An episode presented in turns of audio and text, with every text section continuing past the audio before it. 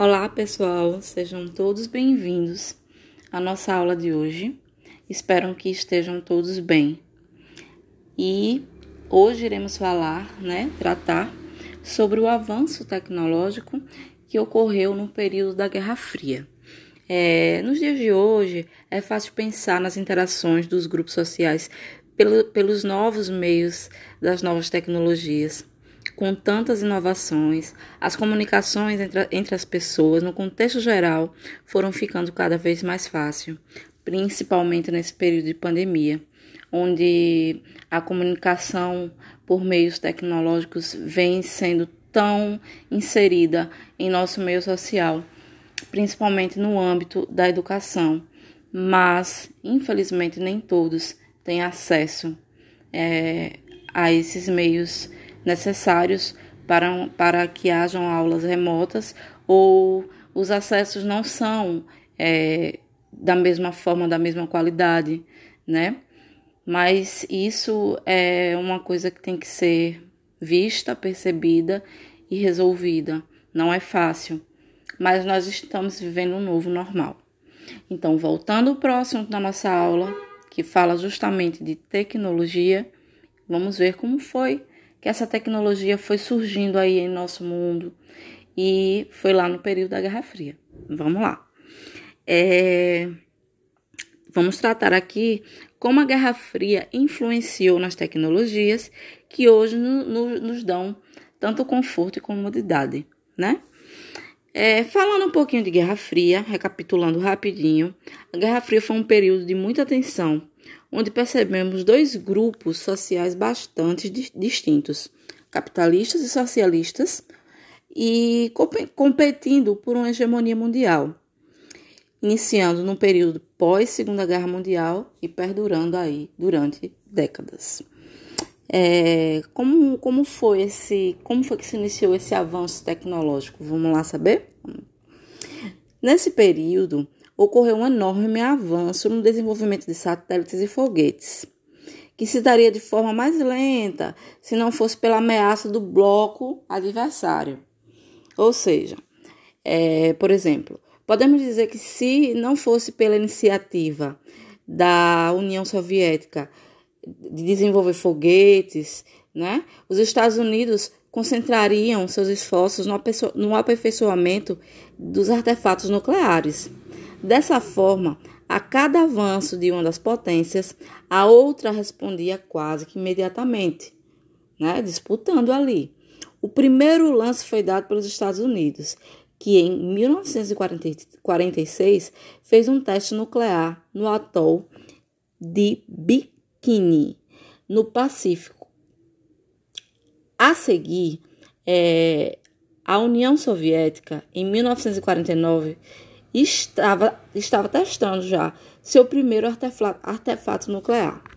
No ano de 57, a União Soviética lança seu primeiro míssil balístico intercontinental, o R-7. Assim, provavam que poderiam atingir os Estados Unidos sem decolar aviões e nem deslocar tropas.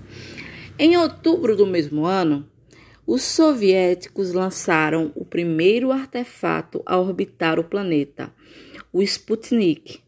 No fim do mesmo ano, os Estados Unidos responderam com o Minuteman, percursor de, percursor de uma série de mísseis intercontinentais desenvolvidos na América. Vocês estão vendo aí que vai tendo aquela disputa. Um lança, um lança uma coisa, o outro lança outra, sempre querendo sair na frente, né? E em outubro de 58 foi criada a Agência Espacial Norte-Americana, a NASA, que nós todos conhecemos. É, por meio de um holocausto nuclear, o Departamento de Defesa e sua Agência de Projetos Avançados de Pesquisa, a ARPA, né, em inglês, criaram uma rede de comunicação capaz de proteger informações em casos de guerra, a ARPANET. Esse né? Essa rede interligava quatro universidades norte-americanas e funcionava dividindo-se as, as informações enviadas em vários pacotes e fazendo cada pedaço seguir um curso diferente. Assim, é, ainda que algum terminal ou linha que fossem destruídos, a informação seria preservada e encontraria caminhos alternativos para chegar ao destino, né? A ARPANET, a ARPANET deu origem à internet. Olha que interessante, pessoal. A corrida atingiu proporções tais que na década de 60, dois países já, já possuíam armas suficientes para destruir todos os países do mundo. É isso mesmo, pessoal. Então aí é, a gente vem falar agora de quê? Dessa corrida tecnológica, né? Que em 1946 o mundo acabava de se recuperar do fim da Segunda Guerra Mundial, mas a antiga rivalidade entre em se falando de conflito ideológico entre capitalistas e comunistas ainda era forte o suficiente para dividir o mundo em dois blocos, dos Estados Unidos e da União Soviética. A tensão era tanta que culminava num conflito não declarado oficialmente, ameaçando novamente o destino da humanidade. E o nome era Guerra Fria, como nós sabemos. O resultado da Segunda Guerra foi uma testemunha e mostrou que venceria a Guerra Fria aquele que possuísse domínio de conhecimento não só bélico, mas também científico. Dava-se início uma disputa em que cada movimento tecnológico do adversário era prontamente revidado com uma nova tecnologia. A União Soviética saiu na frente criando o primeiro míssil balístico continental. Depois procurou desenvolver foguetes, culminando no desenvolvimento do primeiro satélite artificial e no primeiro homem a orbitar a Terra, Yuri Gagarin. Em resposta, os Estados Unidos, além de desenvolverem mísseis, criaram as agências, criaram a agência mais beneficiada da, da aeroespacial, a NASA, que é bastante conhecida nos dias de hoje, responsável por enviar o primeiro homem à Lua Neil Armstrong. E também foram os primeiros a enviarem o primeiro satélite de comunicações, possibilitando posteriormente os sinais de TV, a televisão que a gente assiste hoje. Tá vendo aí que interessante, pessoal? Atualmente, satélites são amplamente utilizados em sinais de telecomunicações, como rádio, TV, telefone.